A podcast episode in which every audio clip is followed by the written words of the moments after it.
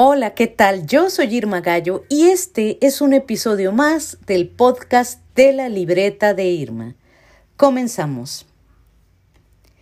Quizá por su temprana orfandad, esa mirada oscura, profunda, enmarcada por ojeras de tristeza y desolación que lo acompañó durante toda su breve vida, lo inmortalizó en las pocas imágenes fotográficas que se conservan de él. Edgar Allan Poe el maestro del cuento y precursor del género policíaco, nació en Boston, Massachusetts, en 1809. Era hijo de actores, saltimbanquis, gente de teatro que iba de ciudad en ciudad mostrando su arte a quien quisiera disfrutar de él.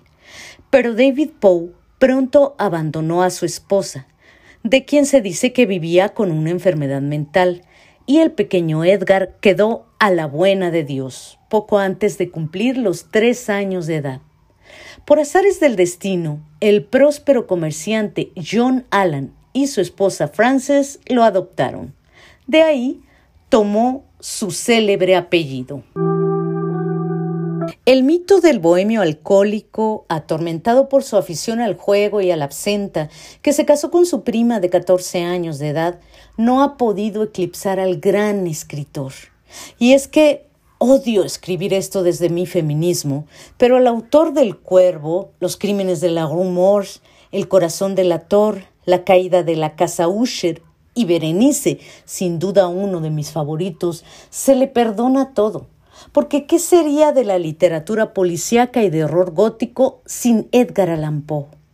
Porque más allá de todo lo que cuenta la leyenda que se ha tejido alrededor de Poe, su obra, por la que planean cuervos, damas muertas sin dientes, orangutanes asesinos, corazones que gracias a la culpa obsesiva de un criminal laten fuera de un cuerpo vivo, ha poblado las pesadillas de millones de lectores en todo el mundo y alimentado el imaginario no solo de Hollywood y de varias plataformas de streaming, sino de generaciones de escritores y escritoras que se han inspirado en sus atmósferas, tramas y personajes para crear otros nuevos.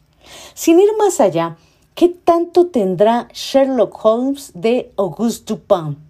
Aunque no olvidemos, ¿eh? Sir Arthur Conan Doyle hizo decir a su célebre personaje que el doctor Watson no le hacía ningún halago al compararlo con el detective filósofo, matemático y poeta de Poe.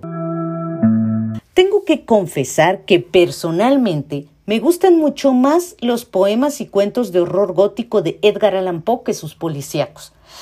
Quizá porque siempre he sido floja para el razonamiento analítico y esa es una de las premisas principales que el escritor bostoniano, que por cierto situaba sus historias en la vieja Europa, particularmente en Londres y París, utilizaba en las historias protagonizadas por Dupin. Prefiero, he dicho, a esa Berenice sin dientes, prima del atormentado narrador, muy probablemente inspirada en Virginia, la prima con la que Poe se casó y que murió muy joven, al igual que la protagonista del cuento, al cuervo que, posado en el busto de Palas, repite incesantemente nunca más, cuando el narrador del poema, por cierto, otro joven atribulado por el dolor que le ha causado la muerte de su amada Leonor, le pregunta si algún día volverá a verla al corazón de un anciano con un ojo enfermo, que desde la muerte obsesionada por la culpa de su propio asesino le obliga a confesar su crimen. Situada entre el romanticismo de Byron y el simbolismo de Baudelaire, la obra de Poe fue poco comprendida en su país natal mientras él vivió. Fue precisamente el poeta maldito francés quien impulsó su lectura en Europa. Y más de un siglo después de su muerte, lo empezamos a leer en español gracias a las traducciones de Julio Cortázar, enorme entre nuestros grandes, que desde pequeño lo adoró. Esto es lo que escribió Cortázar acerca de Edgar Allan Poe.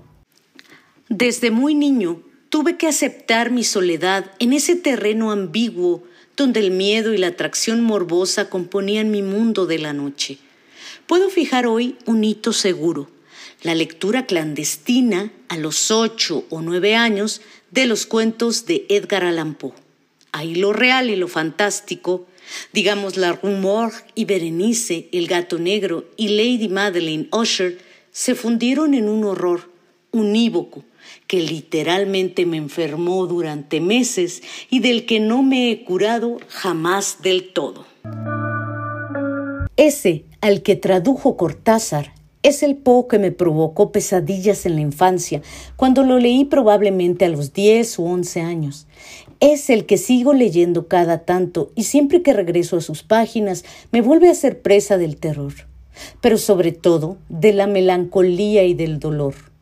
Un hombre genial que vivió solo 40 atormentados años y se volvió uno de los pilares de la literatura occidental y del mundo, diría yo.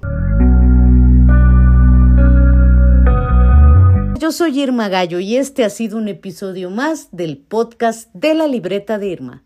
Nos escuchamos nuevamente muy, pero muy pronto. Chao.